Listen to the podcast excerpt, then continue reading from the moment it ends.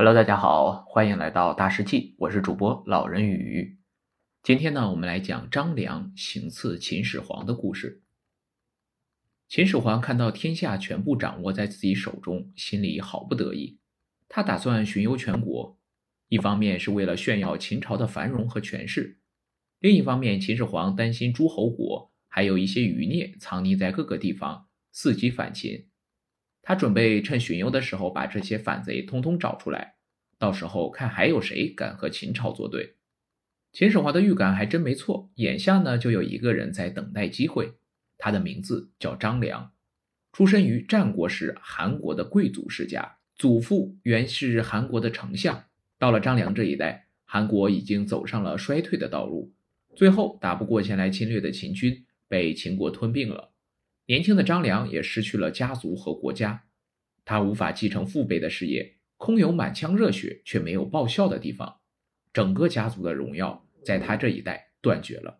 张良自是恨透了秦始皇，他那亡国亡家的仇恨越积越深，最后他想了一个办法，刺杀秦始皇。于是他把家产全部变卖出去，和周围人说自己要去外地拜师学习知识，就这样离开了家乡。张良这一路上认识了不少有能力的人，四处寻找能和他一起刺杀秦始皇的伙伴。秦始皇虽然为中国的统一做出了贡献，秦朝建立后还制定了很多对国家和百姓有利的政策，社会的生产力也不断的发展和提高。但是他的残暴也是出了名的，百姓们大多对他怀恨在心，因此总有一些人怀抱着和张良一样的想法。经过不懈的努力。张良终于找到一位力大无穷的人，这个人愿意助他一臂之力。张良非常高兴，他先是找人制作了一个一百二十斤重的大铁锤，当然秦朝时候的一斤啊，约等于现在的半斤。他把这个大铁锤送给了这位伙伴，当做他的武器。然后他便四处打探秦始皇的行踪，准备在巡游的过程中寻找机会。公元前二一八年。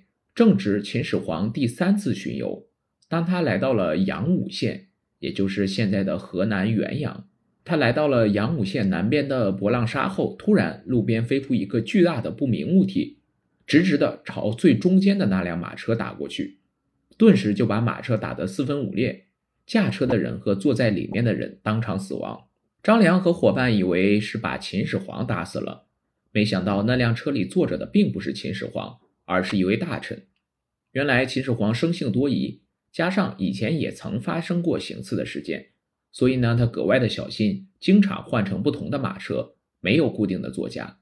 按照秦朝的车马规定，皇帝和大臣的车辆是有区别的。皇帝的车有六匹马，大臣的车是四匹马。这样一来，大家都知道皇帝坐在哪辆车上。秦始皇在巡游的时候，吩咐所有的车辆都只配备四匹马。而且他还时时调换车辆，这次张良行刺竟被他躲了过去。秦始皇勃然大怒，下令四处搜寻，寻找凶手。张良两人一看情况不妙，慌忙间逃跑了。侍卫在周围找不到凶手，秦始皇便吩咐在全国范围内发出通缉，务必要把行刺的人抓住。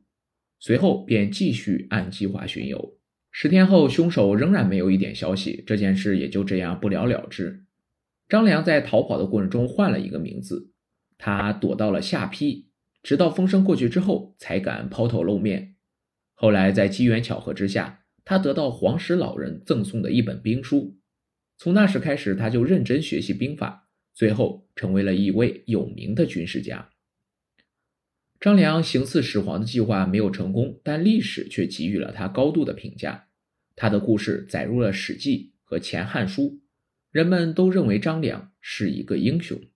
好了，我们今天的故事就讲到这里，欢迎大家评论、点赞和转发，我们下期再见。